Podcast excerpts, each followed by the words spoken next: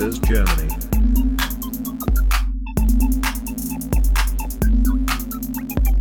Investieren lernen für jedermann. Let's get ready to rumble! Okay, let's go. Das werde ich mit reinschneiden. Also, Erich, herzlich willkommen zu unserer neuen Podcast-Folge. Am 6. Juli 2020 nehmen wir das Ganze auf. Du bist immer noch im schönen Florida, im Corona-verwöhnten Florida sozusagen, im sonnenverwöhnten Florida, Entschuldigung. Ähm, und äh, heute habe ich zwei Themen mitgebracht, über die ich sprechen möchte. Das eine Thema ist Schulden und das andere Thema ist Sparen. Wie hört sich das für dich an? Das hört sich spannend an. Das äh, eine hängt ja mit dem anderen so ein bisschen zusammen, glaube ich. Und nochmal kurz darauf zurückzukommen, was du gesagt hast. Zwei Tage nach dem Unabhängigkeitstag hier in den USA mhm. und Florida ist das Epizentrum von Covid-19. Da sind wir alle ganz stolz drauf hier, wollte ich dir noch mal sagen. Ja, ich habe auch gehört oder gelesen heute, dass ähm, in Amerika die Trump-Anhänger ähm, jetzt anfangen, keine Maske zu tragen, weil das auch ein Zeichen von Freiheit ist. Insofern, ähm, ja, verrückte Zeiten, in denen wir leben. Aber ich hoffe ja auch, ähm, dass das mit den Masken nicht allzu lange anhält hier in Deutschland äh, und dass das Ganze irgendwann wieder zurück zur Normalität geht. Aber das werden wir abwarten müssen. Ja, fangen wir mal an mit unseren Themen. Das erste Thema ist Schulden. Und ähm, ich möchte mal eine Frage formulieren, die wir dann vielleicht gemeinsam versuchen können zu beantworten. Die Frage lautet, sollte man Schulden machen, um mit dem aufgenommenen, also ja, an Fremdgeld aufgenommenen Geld zu investieren? Äh, noch ein zweiter Teil vielleicht zu der Frage, ähm, sollte man trotz Schulden einen Teil des Einkommens in Investments stecken. Ja, also geht es darum, soll ich jetzt erstmal meine Schulden tilgen hm, oder vielleicht parallel schon mal mit dem Investieren anfangen? Das ist sozusagen die Frage, um die es hier geht. Was sind deine Gedanken dazu? Das kommt ganz darauf an, was für Rendite man mit seinem Investment machen kann. Aber grundsätzlich wäre, wenn ich so grob drüber nachdenke, die Schulden, die man normalerweise hat, man kann ja Schulden in unterschiedliche Schuldenarten kategorisieren. Ich sage jetzt mal, ein ähm, Kredit, den man für ein Haus aufgenommen hat, ist was anderes als ein Konsumentenkredit für ein Auto oder Möbel oder für eine Reise. Und da sind auch die äh, Zinsen, die man bezahlt, mhm. natürlich andere. Wenn man jetzt einen Konsumentenkredit mit, weiß ich nicht, 10, 15, vielleicht sogar 20 Prozent hat, ja. dann soll man sich doch Gedanken machen, zuerst die Schulden abzubezahlen ja. und dann erst zu investieren. Wenn es jetzt allerdings ein Kredit für ein Haus oder irgendetwas in die Richtung ist, wo die, die ähm, äh, Zinsen bei, weiß ich nicht, drei bis fünf Prozent liegen, mhm. macht es natürlich schon Sinn, sich zu überlegen, das Geld, das man eventuell übrig hat, einen gewissen Teil ähm, in, in, Investments zu, ähm, ja, äh, zu investieren, mhm. äh, weil da wahrscheinlich eine bessere Rendite bei rauskommt. Das ist ja. jetzt so mein. Also letztendlich, letztendlich sagst du, es ist eine Frage der Mathematik. Ja, muss man halt einfach irgendwie sich genau durchrechnen und dann gucken, ob das Sinn macht oder nicht. Ja? Richtig, ja. Okay. Ähm, ja, also zum Teil gebe ich dir da auf jeden Fall recht. Ähm, ich habe noch ein paar weitere Gedanken dazu. Also letztendlich, um dir das nochmal zu unterstreichen, was du gerade gesagt hast. Ähm, auf, der anderen, auf der einen Seite, also wenn ich jetzt ähm, zum Beispiel einen Dispo-Kredit habe, ähm, wo der Prozentsatz vielleicht bei 10% äh, liegt, also der Zinssatz bei 10% liegt, ähm, und dann meinetwegen Geld anlege äh, und ähm, sagen wir mal, wir sind jetzt ähm, gut dabei und haben vielleicht äh, eine Rendite, die halt da drüber liegt, sagen wir mal vielleicht sogar diese 16 Prozent, die wir ja ähm, bei Dual Momentum Investing ähm, erhoffen. Ähm, dann muss man natürlich bedenken, dass auf die Rendite, die man erwirtschaftet mit, äh, ja, mit, mit äh, Geldanlagen, Steuern zahlen muss. Das heißt also, ähm, letztendlich äh, muss ich gucken, was kommt real dabei raus. Ja, und ich kann ja nicht die Kapitalgewinne durch Investments verrechnen mit meinen Schulden auf der anderen Seite. Wenn das ginge, das wäre natürlich wunderbar, aber es geht halt nicht. Dementsprechend ähm, glaube ich, dass das natürlich dann schwierig sein könnte. Und selbst wenn es aber rechnerisch Sinn machen sollte, wie du es ja gerade auch beschrieben hast, auf der einen Seite vielleicht Kredit, der halt ähm, mit sehr wenig Zinsen versehen ist. Du hast äh, Immobilien genannt. Ich könnte auch zum Beispiel das Beispiel des Bildungskredits heranziehen, wo es ja dann wirklich sehr, sehr geringe äh, Zinssätze teilweise gibt, besonders heute. Wir haben ja generell ein Zinsniveau, das sehr niedrig ist, teilweise sogar negativ ist. Und äh, wenn ich jetzt mal wegen Bildungskredit habe, vielleicht mit äh, 0,5 Prozent oder sowas, das ist ja, geht ja gegen null, könnte man sagen, okay, vielleicht macht es dann Sinn, halt schon Geld anzulegen. Ähm, trotzdem denke ich, sollte man darüber nachdenken, ob das der richtige Schritt ist oder nicht. Ich sehe die Gefahr, dass man sich daran gewöhnt, Schulden zu machen und den Überblick verliert. Also besonders, wenn man halt in Richtung Konsumschulden etc. geht. Ähm, ist letztendlich auch ein Stück weit vielleicht eine Bauchentscheidung. Möchte ich halt erstmal reinen Tisch machen, meine Schulden abbezahlen und dann investieren oder möchte ich halt parallel das Ganze schon mal machen? Ähm, ich will es nicht verteufeln. Ich denke halt schon, dass es auch gut gehen kann, da parallel zu fahren. Aber man sollte halt einfach gründlich drüber nachdenken.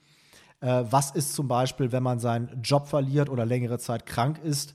Stellen wir uns vor, es kommt eine große Wirtschaftskrise mit Massenarbeitslosigkeit, die Aktienkurse und Immobilienpreise brechen ein und ich muss meine Schulden bedienen äh, und um sie bedienen zu können, vielleicht meine Aktien oder Immobilien äh, zu einem ungünstigen Zeitpunkt verkaufen. Ja, das äh, wäre natürlich dann ein negatives Szenario.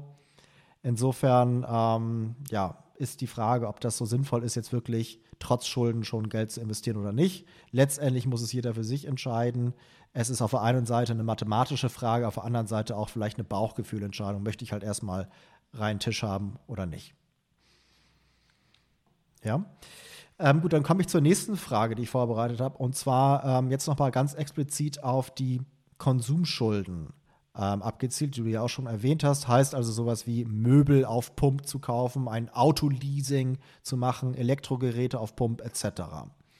Was ist davon generell zu halten? Was hältst du generell von Konsumschulden, Erich?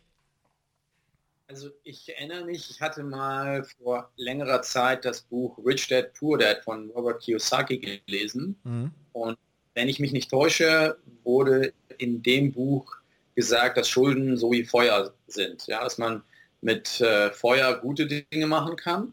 Mhm. Und da hat er sich eher auf, ähm, auf äh, Schulden im Bereich von Immobilien ähm, äh, konzentriert oder mhm. bezogen. Und man kann sich aber auch Finger verbrennen und das wären dann Konsumentenschulden, also jetzt zum Beispiel für ein, äh, was ich genannt hatte, ein Auto oder ein eine Reise oder irgendwelche Konsumentenkredite für Möbelstücke und so weiter. Mhm. Also prinzipiell denke ich, dass es gute Arten als auch nachteilige Arten von, von Konsumschulden Schulden. sind für dich eher negative Schulden, ja? Correct, yes. Würdest du eher generell nicht machen, ja? Genau, habe ich bisher auch nie in meinem Leben gemacht. Also es gibt ja zum Beispiel das Thema Autoleasing, was ja sehr viele Leute machen. Äh, das wird häufig in Bezug auf Neuwagen gemacht, wobei man auch junge Gebrauchtwagen leasen kann. Ähm, generell muss man wissen, dass ein Neuwagen am Anfang überproportional viel an Wert verliert. Innerhalb der ersten zwölf Monate nach Zulassung verliert ein Auto durchschnittlich 24 Prozent an Wert. Danach liegt der Wertverlust pro Jahr nur noch bei ca. 5 bis 6 Prozent.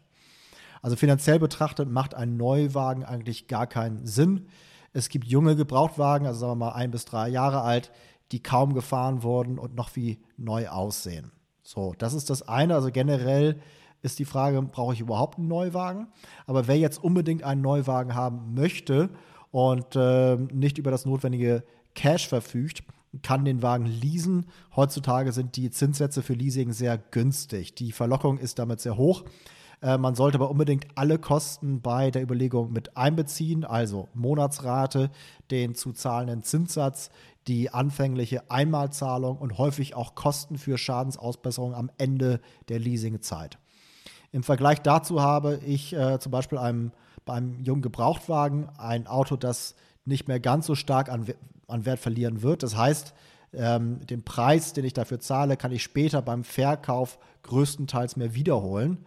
Ähm, ich muss zwar beim Kauf auf einmal eine hohe Summe hinlegen, aber danach fallen keine weiteren Raten und Zinsen mehr an. So, bei sonstigen äh, Konsumschulden, ich hatte ja jetzt die Beispiele Möbel oder Elektrogeräte äh, genannt, ähm, würde ich auch eher ähm, abraten, genauso wie du ja auch eher negativ da eingestellt bist. Ähm, zu häufig geraten Menschen in die sogenannte Schuldenfalle. Die Anzahl der Privatinsolvenzen hatte 2010, also kurz nach der Finanzkrise, mit 140.000 Fällen ihren Höchstpunkt erreicht. 2019, also letztes Jahr, lag die Anzahl der Privatinsolvenzen in Deutschland bei 87.000 Fällen. Ich bin natürlich gespannt, wie sich das jetzt im Zuge der Corona-Krise entwickeln wird. So, also ich kann nur sagen, ich persönlich, genau wie du jetzt ja auch ähnlich ähm, schon gesagt hast, ich persönlich habe mich in meinem Leben noch nie verschuldet, äh, weder für einen Pkw, eine Immobilie, meine Firma oder sonstige ja, privaten Anschaffungen. Das ist für mich auch einfach eine Bauchentscheidung. Ich möchte A, nicht von Banken abhängig sein und B, möchte ich nicht in die Situation kommen, dass ich nachts nicht schlafen kann, weil ich nicht weiß, wie ich jemals meine Schulden abbezahlen kann. So, also ich bin auf der Stelle lieber etwas zu vorsichtig als zu unvorsichtig. Ja, das ist so meine ähm, Auffassung zum Thema Konsumschulden oder Schulden generell. Du hast natürlich gesagt, vielleicht können Schulden auch auf einer eine oder anderen Stelle mal Sinn machen. Wie gesagt, muss man sich dann einfach ganz rational mal überlegen. Aber grundsätzlich äh, sollte man das Ganze natürlich eher meiden. Ähm, wenn es sich nicht vermeiden lässt, zum Beispiel, wenn man einen Bildungskredit ähm, aufnehmen muss, um überhaupt sich ein Studium leisten zu können, das ist natürlich dann eine individuelle Situation, die dann vielleicht einfach so ist, dann würde ich persönlich eher dazu raten, erst die Schulden zu tilgen, bevor ich mich um die Geldanlage kümmere. Ähm, ja, auch wenn es vielleicht einfach mathematisch äh, anders sinnvoll er erscheint, ähm, aber trotzdem würde ich immer dazu raten, erst Schulden möglichst schnell abzubezahlen, knallharte Sparprogramm zu fahren und die Schulden zügig zu tilgen. Das ist so meine Einstellung, aber da gibt es natürlich verschiedenste Meinungen zu. Das ist das, was ich zum Thema Schulden sagen wollte. Bevor wir zum Thema Sparen kommen, hast du noch irgendwas zu ergänzen zum Thema Schulden? Ich glaube, ich habe alles dazu gesagt. Also wie gesagt, ja. man äh, man muss halt schauen, wie man das sogenannte Feuerschulden zu seinen Gunsten nutzen kann und äh, sich dabei nicht die Finger verbrennt. Mhm. Genau. Ja, Thema Sparen. Also, ähm, erste Frage, die ich jetzt hier angehen möchte, ist, wie viel Geld sollte man monatlich sparen? So, das ist natürlich individuell sehr unterschiedlich. Äh, zum einen abhängig davon, ob man selbstständig ist oder angestellt ist. Ein Selbstständiger sollte wahrscheinlich aufgrund des häufig unregelmäßigeren Einkommens sicherlich wesentlich mehr beiseite legen als ein Angestellter. Ähm, gehen wir jetzt mal von einem Angestellten aus, weil das vielleicht der häufigere Fall noch ist und vielleicht dann auch einfach besser zu vergleichen ist. Was meinst du, was könnte eine gute Sparquote sein? Also wenn man mal im Prozent vom Einkommen monatlich, was man sparen sollte. Was, was meinst du, Erich?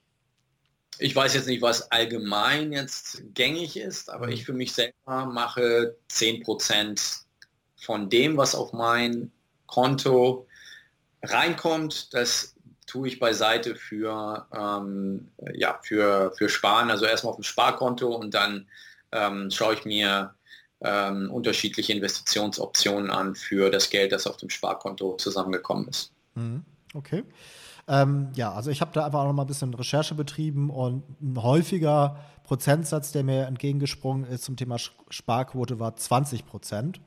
Äh, natürlich kann man generell sagen, je mehr, desto besser, ist klar. Aber ähm, muss halt auch jeder für seine Situation dann entsprechend entscheiden. Wie gesagt, ich bin hier über die 20 Prozent gestolpert. Ähm, so, das hängt natürlich auch ein Stück weit davon ab, wie alt ist man. Ja? Ähm, habe ich schon viel beiseite gelegt oder nicht? Das ist natürlich eine Frage, wie viel Zeit habe ich noch, um Vermögen aufzubauen. Ähm, und ähm, generell würde ich sagen, also viele junge Menschen denken ja, Geld sparen, das kann ich halt immer noch später. Ich habe jetzt einfach noch nicht so viel äh, Gehalt und äh, Kosten sind einfach gerade momentan vorhanden. Ich muss mir jetzt äh, vielleicht eine neue Wohnung erstmal ausstatten etc. Aber ich würde trotzdem dazu raten, dass man möglichst früh mit dem Thema anfängt, also mit dem Thema Sparen und natürlich dann auch im nächsten Schritt gleich mit dem Thema Geldanlage. Ähm, viele fangen leider einfach viel zu spät an. Und ähm, ja, also je früher, desto besser kann man da an der Stelle, glaube ich, sagen.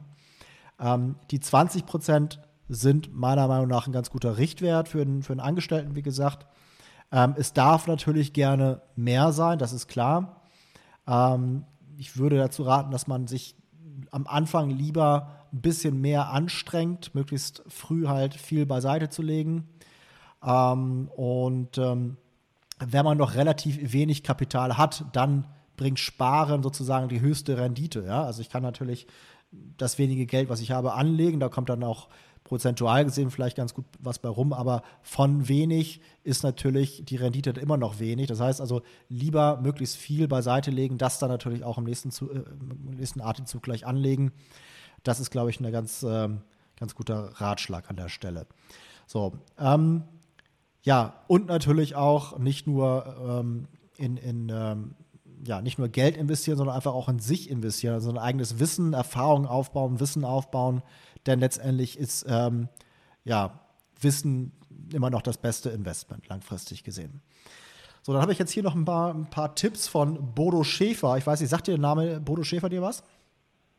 Ja, ich glaube, das war ja äh, so der Geldanlage-Guru der 2000er, würde ich jetzt mal sagen. So ja, der ist schon lange unterwegs sozusagen, aber der ist auch nach wie vor unterwegs äh, in dem Bereich als Finanzguru oder wie auch immer.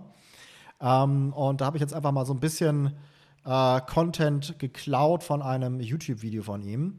Ähm, das sind, glaube ich, ganz gute Tipps, deswegen will ich die einfach mal hier weitergeben.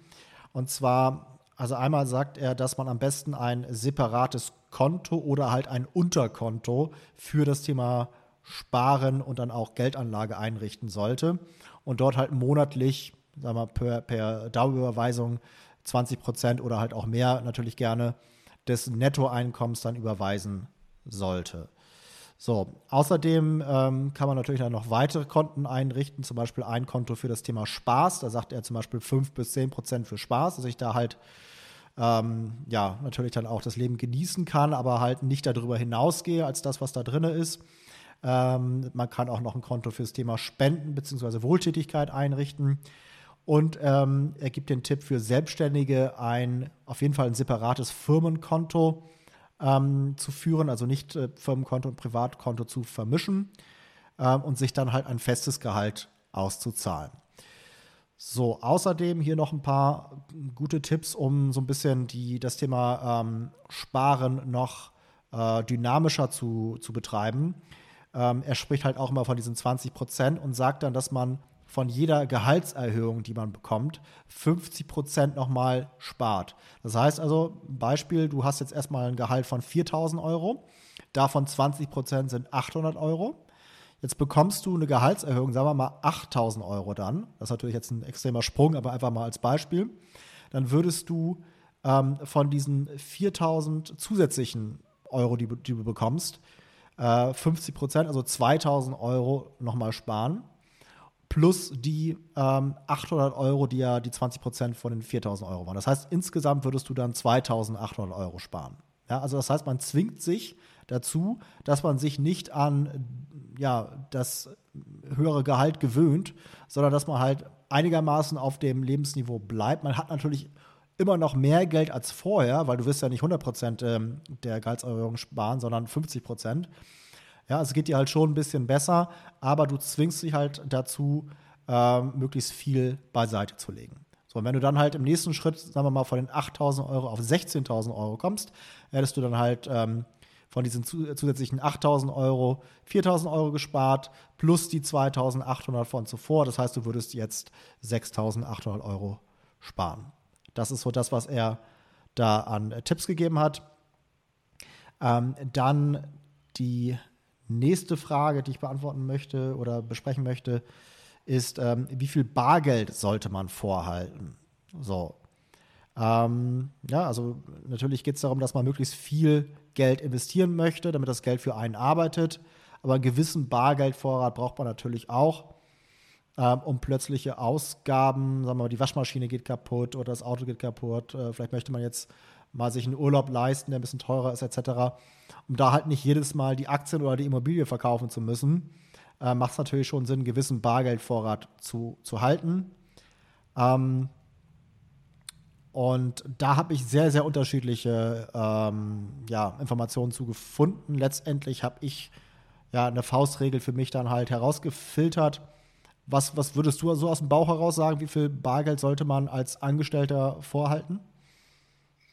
Das kommt wieder darauf an. Also ich würde sagen, wenn man jetzt kein Konto hat für sogenannten Spaß und Reisen und so weiter, was mhm. ja der Bodo Schäfer auch empfohlen hat, dann wahrscheinlich ein bisschen mehr, aber was meine Pi mal Daumen-Regel ist, ich versuche immer circa sechs Monate von den Standardausgaben, die ich habe, die ich habe mhm.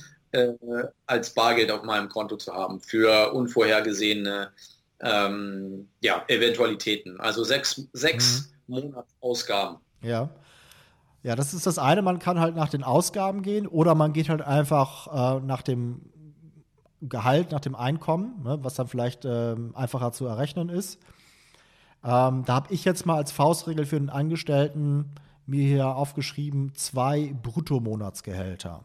So, wie viel das jetzt im Vergleich zu deinen Ausgaben ist, kann ich natürlich schwer sagen. Ähm, und es kann auch durchaus sein, dass das halt einfach äh, für den einen reicht, für den anderen nicht. Aber ähm, um halt ein gewisses Polster zu haben, zwei Bruttomonatsgehälter bar auf dem Konto, ist sicherlich auf jeden Fall nicht verkehrt. Wenn man darüber hinausgeht, dann könnte man sagen, das Geld ist dann doch vielleicht besser ähm, zu investieren. Ähm, aber letztendlich muss jeder das für seine Situation dann halt überlegen. Aber als Faustregel würde ich jetzt einfach mal sagen, zwei Bruttomonatsgehälter. Ja, darf ich da eine Anmerkung zu machen? Natürlich. Und zwar, das würde funktionieren, wenn man nicht über seinen Verhältnissen lebt. Sobald man allerdings über seinen Verhältnissen lebt, wäre, glaube ich, diese Faustregel sehr unvorteilhaft. Sprich, wenn man circa 10, 20 Prozent über seinem Ausgaben über seinem Brutto, über sein Bruttogehalt hat mhm. und man hat das jetzt die letzten Jahre so gemacht, weil man auf Pump gelebt hat ja. und man hat die Faustregel, dann würde das, glaube ich, ja, ja nicht positiv. Deswegen habe ich auch ganz bewusst das Thema Schulden zuerst besprochen, dass man halt erstmal äh, sich bewusst wird, Schulden sollte man möglichst schnell tilgen und dann halt sich um das Thema Sparen und Geldanlage natürlich dann auch kümmern. Ähm, also gehen wir davon aus, man ist jetzt nicht großartig verschuldet, äh, dann ähm, macht das wahrscheinlich Sinn, zwei Bruttomonatsgehälter vorzuhalten. Gut, ähm, nächste Frage ist, ähm, was ist von ETF-Sparplänen zu halten? So, also ETF ist ja, glaube ich, äh, schon mal bekannt. Das ist ein ähm, börsengehandelter Indexfonds, der in der Regel halt einen ähm, Index nachbildet und man kann dann praktisch automatisiert per Dauerauftrag, würde ich es einfach jetzt mal bezeichnen, in solche ETFs Geld investieren. Ähm, ich denke, das ist ja ein sehr guter Weg, um da halt wirklich automatisch Geld anzulegen, um sich zu disziplinieren sozusagen. Ähm, was allerdings häufig hier an äh, falschen Vorstellungen vorherrscht, ist in Bezug auf das Thema Cost-Average-Effekt. So, der Cost-Average-Effekt ist ähm, ein, ein Effekt, der häufig äh, genannt wird, dass man praktisch, wenn man immer die gleiche Summe in einen ETF-Sparplan investiert, dass du dann halt, wenn die Kurse niedrig stehen, automatisch ja mehr kaufst, ja, weil es halt für dasselbe Geld mehr gibt und wenn sie hochstehen, weniger kaufst. Das heißt also, dass man sich automatisch rational verhält und dadurch dann halt langfristig eine bessere Performance hinlegt. Das ist die Theorie. Ähm, in der Praxis ist es allerdings so, dass, und das hat auch die ähm, Forschung nachgewiesen, dieser Cost-Average-Effekt im Grunde nicht existiert. Ich habe hier auch noch mal ein Zitat von Wikipedia und da steht halt auch, Zitat, dieser Effekt wird häufig in der Werbung für Fondssparpläne auf oder angeführt. Er beschert jedoch nur bei einer negativen mittleren Rendite höhere Gewinne als die Einmalanlage. Ist die mittlere Rendite der Anlage positiv, so ist die Einmalanlage grundsätzlich überlegen. Ja, das heißt also, es macht mathematisch gesehen keinen Sinn, jetzt, äh, wenn ich jetzt eine größere Summe habe, die einfach zu strecken über einen langen Zeitraum ähm, damit ich irgendwie diesen Cost-Average-Effekt habe, sondern dann lieber wirklich ein großes Einmal-Investment zu machen, auch wenn es vielleicht kurzfristig gesehen, vielleicht dann im Nachhinein betrachtet die falsche Entscheidung war. Langfristig ist es die richtige Entscheidung. Ja, aber trotzdem, ETF-Sparpläne machen sicherlich Sinn, einfach um sich selbst zu disziplinieren und damit das Geld halt dann gleich investiert ist. Nächste Frage vielleicht dann auch gleich. Ähm, und zwar, ähm, wie kann man ähm, ja, sich einen Überblick verschaffen über seine Finanzen? Hast du da irgendeine Idee, Erich? Also gibt es da irgendwelche Tools oder hast du selber schon mal irgendwie da vielleicht eine Excel-Tabelle erstellt oder irgendwas? Äh, oder sagst du halt irgendwie, das mache ich so ein bisschen Pi mal Daumen? Wie, wie stehst du zu dem Thema?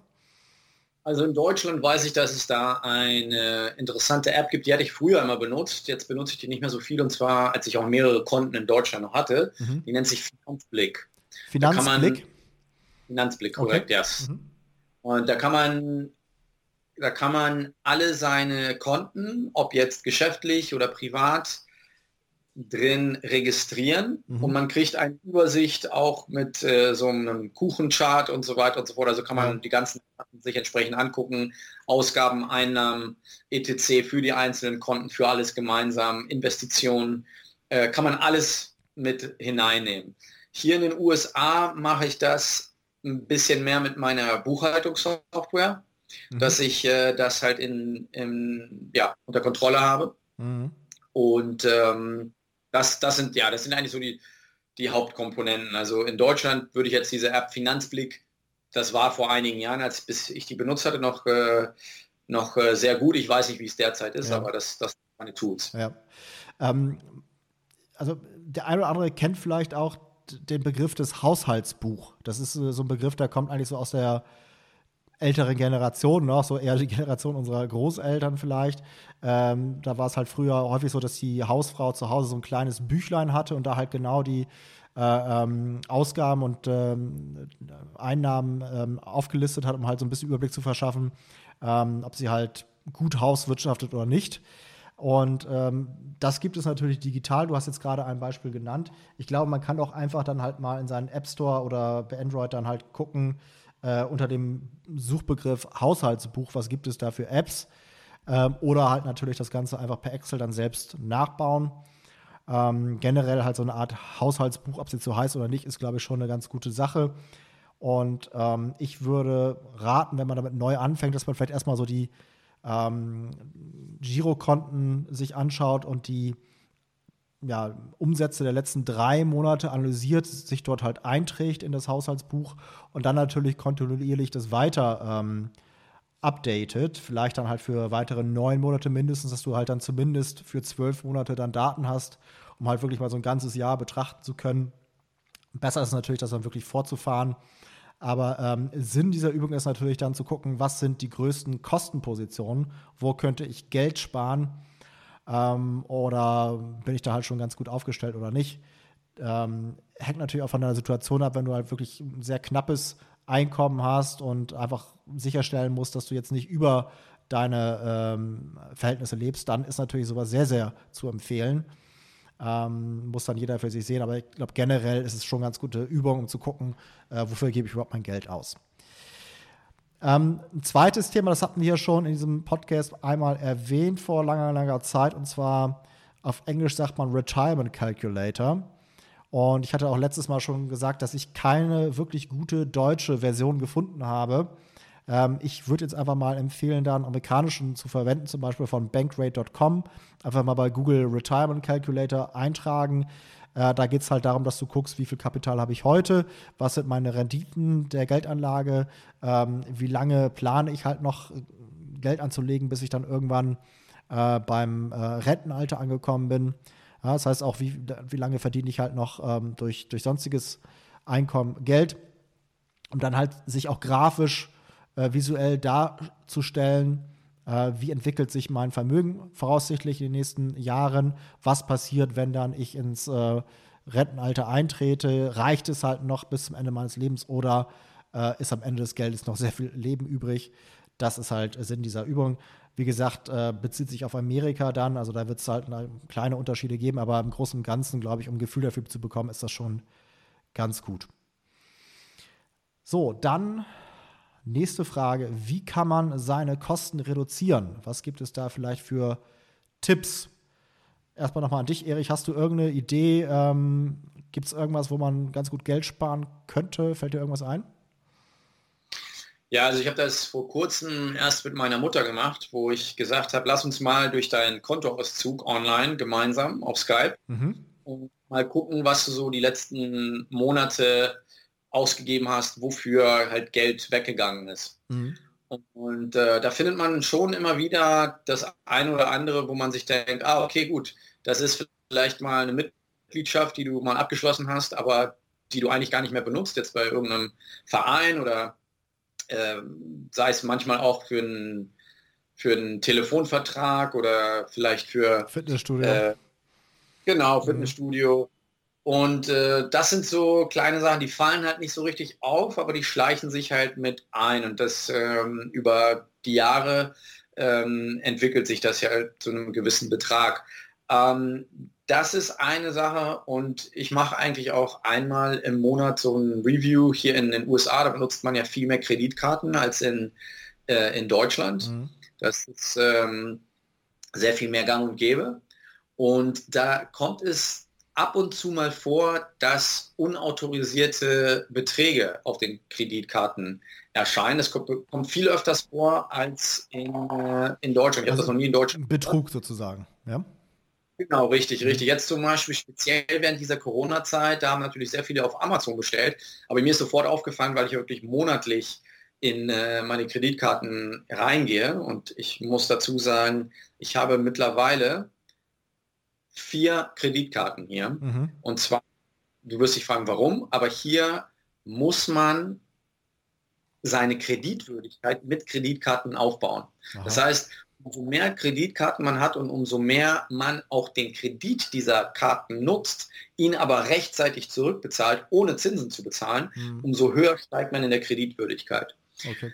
Nun, wie gesagt, um es kurz zu machen, einmal monatlich gibt es ein Review, da schaue ich mir das gemeinsam mit meiner Frau an und wir schauen, hey, kommt das von dir, kommt das von mir? Nein, okay, dann wissen wir, dass irgendwas nicht stimmt und dann schreiben wir die, die Bank kurz an und äh, die sorgt dafür, dass das äh, entsprechend rausgenommen wird. Ist, also das hört sich jetzt extrem an, ist jetzt in den letzten vier, fünf Jahren, wo wir hier sind, ähm, drei, vier Mal, also einmal im Jahr kommt es ungefähr mhm. Vor. Und jetzt während der Corona-Zeit haben wir halt einen unautorisierten Amazon-Betrag drauf gehabt, der nicht von einem Amazon-Händler war, mhm. aber der hat sich Amazon genannt. Ja. Also, also wie gesagt, um nochmal zurückzukommen auf deine Frage, meine Tools, einfach Kontoauszug mhm. sich angucken und wirklich Schritt für Schritt anschauen, pro einmal im Monat, was sind die Abzüge vom Konto mhm. und dann entsprechend, brauche ich das tatsächlich oder brauche ich das nicht? Mhm. Das sind meine, ähm, ja, meine Empfehlungen, um ja. Kosten zu sparen. Also im Grunde kann man sagen, Kleinvieh macht auch Mist. Ja? Das heißt, du schaust jetzt einfach mal wirklich alles durch, guckst halt, äh, was summiert sich da auf und äh, was kann man da halt dann äh, sozusagen sparen. Ähm, andere Perspektive wäre vielleicht zu gucken, was sind die größten Kostenverursacher. Das ist so das, was ich vielleicht als allererstes machen würde, aber ich glaube, beides macht natürlich Sinn. Ähm, die größten Kostenverursacher sind natürlich in der Regel Eigenheim oder das Auto. Ähm, so, jetzt ist natürlich das mit dem Eigenheim so, so ein bisschen so eine ähm, Thematik, die wir hier auch schon hatten und die so ein bisschen, ähm, wie soll man sagen, mit, mit viel Emotion teilweise verbunden ist. Aber ähm, ich denke halt für Mieter ist es wesentlich einfacher, Geld zu sparen. Sie sind schuldenfrei in der Regel, können sofort mit äh, der Geldanlage beginnen. Ein Eigenheim ist auch kein Investment, das ist, glaube ich, auch ähm, mittlerweile schon, schon klar. Also das wirft ja kein, kein Geld ab. Und diese ähm, Rechnung zu sagen, ja, aber dann spare ich halt Miete, das geht halt meistens nicht auf, wenn man jetzt wirklich mal alle Kosten mit einbezieht. Ähm, also rein finanziell betrachtet würde ich sagen, ist ein Eigenheim eher nicht sinnvoll. Das ist halt eher ein Luxus, den man sich dann vielleicht gönnt. Ähm, genauso halt beim Auto. Äh, das Auto ist ja immer noch Staatssymbol, nicht Staatssymbol, sondern Statussymbol Nummer eins. Ähm, und äh, wenn man Geld sparen möchte, dann sollte man für ein paar Jahre auf das teure Auto verzichten. In der Großstadt braucht man eigentlich ja sowieso kein Auto. Dort gibt es öffentliche Verkehrsmittel, Carsharing, Mietwagen, wenn man da doch mal vielleicht über Land fahren möchte. Ähm, anders sieht es natürlich aus, wenn man auf dem Land wohnt oder vielleicht auch eine Familie hat. Ähm, und äh, ich empfehle trotzdem halt einfach darauf zu achten, dass man da jetzt nicht unbedingt aus irgendwelchen Statusüberlegungen zu teuer irgendwie äh, Autos kauft. Ähm, klar, man soll, das muss auch jeder für sich wissen, wie wichtig ist mir das Thema. Ähm, aber so eine, sag ich mal, für, den, für, die, für denjenigen, der halt noch wenig Kapital hat, noch dabei ist, wirklich Vermögen aufzubauen, würde ich dazu raten, äh, sich ein Auto zu kaufen, was ungefähr zwei Bruttogehälter kostet. Ja, also wer halt da wesentlich teurer äh, sich ein Auto kauft, der lebt im Grunde ähm, über seinen Verhältnissen. Ja, das kann natürlich später immer noch kommen, wenn man erstmal dann Geld investiert hat, ähm, exponentiell das Ganze sich entwickelt und so weiter. Äh, dann kann man sich das alles äh, leisten. Aber für diejenigen, der halt erstmal wirklich möglichst schnell Geld sparen möchte, ähm, dann halt entsprechend das investieren möchte, lieber da halt äh, in jungen Jahren erstmal sich ein bisschen äh, mit, äh, mit dem günstigeren Auto äh, genügen. Ähm, Nächste Frage geht in Richtung Mindset. Also welches Mindset muss ich haben, um erfolgreich Geld zu sparen und Vermögen aufzubauen? Da habe ich einmal noch mal ein Zitat, das hat man glaube ich hier auch schon mal von Gary Vaynerchuk. People are buying things to impress people who they don't like. Ja, also Leute kaufen Dinge, um andere Leute zu beeindrucken, die sie eigentlich gar nicht mögen. Und einfach mal diesen ganzen Bullshit sein zu lassen, ähm, wirklich sich auf das zu fokussieren, was wirklich wichtig ist im Leben. Lieber halt das Geld anlegen, Vermögen aufbauen und ähm, später kann man sich immer noch mehr leisten. Ähm, auch sich zu überlegen, was macht mich eigentlich wirklich glücklich. Und äh, da zeigt halt die Forschung auf, dass Erfahrungskäufe, das heißt Urlaub, Reisen, Hobby, wesentlich glücklicher machen als materielle Käufe wie halt Auto, Uhr, Louis Vuitton-Tasche. Du hast natürlich dann einmal einen Glücksmoment, wenn du dir das einen tollen Ferrari, sage ich jetzt mal, kaufst, aber äh, das lässt halt sehr schnell nach. Und ähm, ja, die Zeit mit den Liebsten kostet nicht viel, macht aber letztendlich dann glücklicher. Ähm, vielleicht auch in Zeiten von Corona mal drüber nachdenken verstärkt. Reicht eventuell auch der Urlaub in Deutschland? Muss es immer die Fernreise sein? Ähm, wenn man einfach mal sich überlegt, ähm, durch Corona gezwungen, was gibt es denn für Urlaubsziele hier in Deutschland? Dann fällt einem auf, eigentlich ist ein Urlaub in Deutschland ja gar nicht so verkehrt. Also so ist es mir zumindest gegangen, dass man denkt, hm, man kann ja auch hier eigentlich ganz schön Urlaub verbringen. Ja, der erste Gedanke war sonst immer, ja, irgendwie Spanien, Portugal, Italien, sonst was. Aber jetzt einfach mal ähm, drüber nachzudenken, was es denn in Deutschland auch für gute Ziele gibt, ist, glaube ich, gar nicht so verkehrt. Sprichst du da aus eigener Erfahrung, Robert? Ja, klar. Also es war ja erstmal so, dass man jetzt ähm, gar nicht großartig verreisen durfte. Jetzt ist es wieder erlaubt. Und äh, ich muss schon sagen, also dass man jetzt natürlich auch viele Leute einfach noch verunsichert sind, ähm, soll ich vielleicht doch zur Sicherheit lieber in Deutschland bleiben. Ähm, aber halt auch, wie gesagt, dieser Gedanke einfach, sich damit zu beschäftigen, was es hier für Urlaubsziele gibt und dann festzustellen, dass es ja auch eigentlich ganz schöne Orte hier gibt. Das ähm, kann auch durch, äh, durchaus so sein, dass man langfristig eher ähm, ja, Urlaub wieder in Deutschland macht, könnte ich mir vorstellen. Das natürlich auch für die Umwelt dann eher positiv zu betrachten ist. Ja, also lebe lieber ein paar Jahre bescheiden, um dafür den Rest deines Lebens reich zu sein. Ähm, investiere auch unbedingt in dich, also in dein Wissen, Bücher lesen, Kurse belegen, Podcast hören, etc. Und ansonsten würde ich äh, immer dazu raten, wenn man dann halt Geld gespart hat und das dann anlegt, ähm, darauf zu achten, dass man natürlich eine exponentielle Entwicklung hat, den Zinseszinseffekt nutzt. Und das geht am besten, muss man einfach sagen, mit Sachwerten, besonders heute in Zeiten von Niedrigzinsen, Sachwerte nochmal zusammengefasst, sind Immobilien, sind aber auch Aktien. Ähm, es wäre auch sowas wie ähm, Gold zum Beispiel, das würde ich jetzt hier nicht mit einbeziehen, weil das halt kein Zinseszinseffekt, äh, äh, also es ist halt nicht produktiv, ja. Also produktive Sachwerte, Immobilien, Aktien vor allem an allererster Stelle, das sollte auf jeden Fall die Wahl sein. Nicht das Sparbuch, nicht das Girokonto, das Tagesfestgeld, sondern halt wirklich, wenn es halt um Geldanlage geht, da wirklich versuchen dann auch entsprechend Rendite zu machen. Ähm, ich empfehle an der Stelle auch nochmal unser Fallstudienvideo zum Thema Dual Momentum Investing, was ja äh, so ein bisschen eine Strategie ist, die hier immer wieder äh, vorgestellt wurde, unter der URL money-masters.de slash Fallstudie abrufbar. Das ist eine ETF-Strategie, die auch für die regelmäßige Geldanlage geeignet ist. Ja, das war's von meiner Seite zum Thema Schulden und Sparen. Erich, möchtest du noch irgendwas hinzufügen oder möchtest du uns von der Lage in Florida berichten vielleicht? Von der Schuldenlage in Florida? Oder? der generellen Lage. Ich weiß nicht, hast du sonst irgendwas? Möchtest du uns noch einen Witz erzählen vielleicht? Die Wetterlage in Florida ist ausgezeichnet. Die Wetterlage ist ausgezeichnet, das ist auch schon mal sehr gut zu hören. Wir haben, gutes, wir haben gutes Wetter. Wir haben heute, lass mich kurz gucken, 28 Grad, leicht bewölkt. Aber für Juli ist das angenehm. Normalerweise sind es im Juli schon weit über 30 Grad. Ja. Und, äh, das ist recht unangenehm. Äh, es war ja, wie gesagt, dieses Wochenende Independence Day Wochenende. Die Feuerwerke wurden alle abgesagt. Aber das hat nicht äh, die Leute daran gehindert, ihre individuellen Feuerwerke hier zu starten. Also mhm. das gab es schon. Wir wurden auch hier zu einer Feier in unserem Gebäude eingeladen, aber da haben wir uns äh, zurückgehalten, haben mhm. gesagt, nee, das muss jetzt nicht unbedingt sein. Mhm. Und äh, aber wir sind, wir sind gute Dinge. Ähm, oh, und jetzt gerade sehe ich, es regnet sogar. Oh. Mensch, jetzt ein, ein äh, kurzer Schauer, aber das dauert immer hier nicht so lange. Und das ist auch sehr angenehm, das ist angenehm warmer Sommerregen. Die, die Strände sind aber offen, oder wie ist das? Die Strände wurden dieses Wochenende wurden die Strände zugemacht, also speziell fürs ähm, Independence Day Wochenende, weil mhm. Es ist traditionell halt ein, ja, ein Feierwochenende. Mhm. Und ähm, da hat, haben sich die Politiker gedacht, nee, das Risiko wollen wir nicht eingehen. Das heißt, die Strände wurden zugemacht. Es wurden ähm, ja, Partys, Partys auch, glaube ich, abgesagt, mhm. die ursprünglich geplant wurden. Es ist Barbecue ist hier halt so eine große Sache mit, also Grillen und Independence Day gehört zusammen.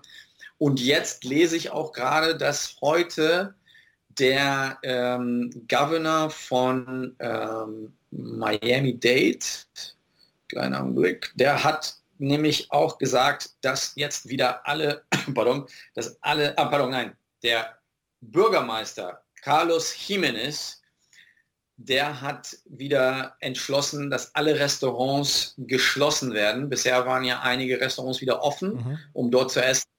Ähm, aber Lieferung und Takeout ist immer noch erlaubt. Also das erlaubt, aber es ist, wir sind wieder so ein bisschen zurückgerudert. Ja? Okay. Also es gab in, in den letzten, im letzten Monat wurde halt gesagt, okay, jetzt machen wir wieder in Phase 1, 2, 3 alles wieder auf.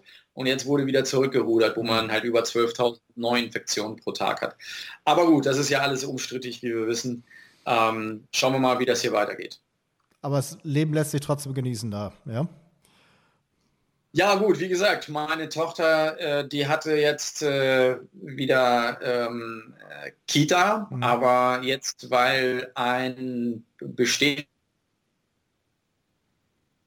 Covid-19 wir sind uns nicht sicher, ob es ein Elternteil oder ein Lehrer oder wie auch immer war, in, in der Kita war, wurde halt die komplette Kita geschlossen mhm. für eine Woche. Und äh, das ist natürlich ein bisschen schwierig, da müssen wir uns ein bisschen koordinieren, meine Frau und ich, weil sie auch Vollzeit arbeitet. Und ähm, ja, aber ansonsten ist es angenehm, der, der Pool hier bei uns im, im Gebäude ist geöffnet, äh, zwar mit Minimalabstand, also jeder muss mindestens zwei Meter voneinander Abstand halten, aber es, ist, es lässt sich leben. Es ist wie soll ich sagen, ist, äh, das, äh, hier wird es, ich weiß nicht, wie es in Deutschland genannt wird, aber hier nennen es alle the new normal. Also wir müssen ja, ja alle. Ja, das ist ein Begriff, den ich auch schon gehört habe. Ja. Ja, also wir müssen alle mit Masken in, in Fahrstuhl, nicht mehr als vier Leute in einen Fahrstuhl und die Leute warten freiwillig. Also es will keiner mehr so richtig mit, mit jemand anderem im Fahrstuhl fahren. Äh, ist alles so ein bisschen anonymer geworden, will ich. Äh, also ich, ich, würde sagen, ähm, das war in Deutschland auch so. Ich habe das Gefühl, dass es jetzt hier schon wesentlich lockerer wieder genommen wird. Das ist meine Wahrnehmung, ja. Also es war halt genauso, wenn du jetzt in den Fahrstuhl reingehst, dass du denkst, oh, nicht, dass jetzt hier gerade vor mir jemand mit, mit äh, Corona war und so weiter. Aber gefühlt ist es ja so, dass in Deutschland das Ganze jetzt fast schon irgendwie äh, kaum mehr vorhanden ist, abgesehen jetzt von irgendwelchen Fällen da in, äh, bei, bei Tönnies oder wie das hieß, diese Fleischerei. Ähm, klar gibt es immer noch Fälle und so weiter und so fort, aber ähm, ich glaube, diese Hysterie, diese Panik, die man hatte, das ist in Deutschland schon nicht mehr so stark. Es kann natürlich sein, dass es irgendwann wiederkommt, aber ich äh, hoffe ja, ja nicht. Ein kurzer Kommentar noch jetzt abgesehen von Corona zu dem Thema, das wir heute hatten, Schulden und Sparen. Ja, gerne. Wenn ich jetzt konkret aus Florida berichten kann, dass hier Sparen wirklich nicht so populär ist wie in als Beispiel jetzt Deutschland. Ich mhm. glaube, wir Deutschen, es gibt ja auch diese, äh, dieses Klischee, dass die Schwaben halt, die Häuslebauer, ja. dass die sehr gerne sparen und, und geizig sind. Und das gibt es hier speziell in Florida überhaupt nicht. Genau das Gegenteil. Mhm. Also in Florida geht es darum, sehen und gesehen werden. Das mhm. heißt, sobald du alt genug bist oder sobald du in der Lage bist, eine Kreditkarte dir zuzulegen, mhm. legst du dir zwei oder drei oder vier Kreditkarten zu, mhm. weil du dir denkst, ich lebe jetzt und die Leute sollen sehen, wie gut es mir geht. Mhm. Also da ist genau das Konzept, das du eben gerade noch erwähnt hattest, dass man bescheiden leben soll, um im Alter reich zu leben, das existiert hier fast überhaupt nicht. Also wenn man hier in, mhm. Speziell in Südflorida ist, dann merkt man, dass hier eine ganz andere Spar- oder Schuldenkultur mhm. dominiert in Deutschland. Aber du meinst, das ist jetzt irgendwo anders in Amerika, in ähm, Ostküste, da irgendwie New York oder so die Ecke, da ist es dann auch wieder anders oder ist es regional unterschiedlich? Ich nehme es an, speziell ich hatte auch einen, einen Klienten in Ohio, den du auch kennst. Mhm. Und dort in Ohio, da merkt man, dass es sehr viel mehr deutsche Wurzeln gibt. Mhm. Ich glaube, das hat sehr viel mit Tugenden zu tun. Was sind die Werte, die einer hat? Und das ist, glaube ich, in der Kultur geopolitisch verwurzelt. Mhm. Und äh, da merkt man schon, dass je nachdem, wie, wo welche Kultur vorherrscht, entsprechend auch Schulden und Sparen unterschiedlich wahrgenommen werden. Mhm. Ja, also ich, ich glaube schon, dass es auch so ein bisschen generell was Amerikanisches ist. Also auch meine äh, Gastfamilie damals in Ohio, ähm, also ich, ich, ich, glaube nicht, dass die großartig äh, fürs Alter vorgesorgt haben. Ja, und ähm, dass sie halt auch eher für den Moment gelebt haben, halt von, von ähm, Monat zu Monat, von, von Monatscheck zu Monatscheck gelebt haben äh, was natürlich sich dann irgendwann auch rächt und so weiter. Äh, ich glaube auch, dass die nicht besonders viel in ähm, Krankenkassen, ähm, äh, also dass sie halt keine, keine Krankenversicherung hatten und so weiter. Aber okay, das ist, glaube ich, auch für die Zuhörer vielleicht nicht ganz so super spannend, weil die sich ja wahrscheinlich in der Regel nicht in Amerika aufhalten. Aber trotzdem ist es immer natürlich ganz gut, ähm, einfach mal den Blick ähm, auch ähm, über den, über den ähm, Atlantik zu werfen, um dann halt zu vergleichen und zu gucken, ähm, ja, auch so ein bisschen über sich selbst zu lernen, indem man halt das einfach mal mit anderen Ländern vergleicht. Gut, Erik, ich glaube, wir haben für heute ähm, alles soweit erstmal besprochen. Ich bedanke mich für deine Zeit, wünsche dir alles, alles Gute, bleib gesund und sicher in Florida und hoffentlich sehen wir uns mal irgendwann wieder face to face. Bis bald, Robert. Danke dir. Ciao, ciao.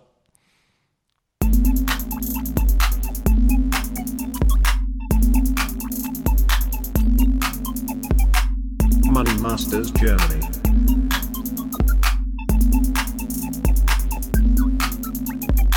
Investieren lernen für jedermann.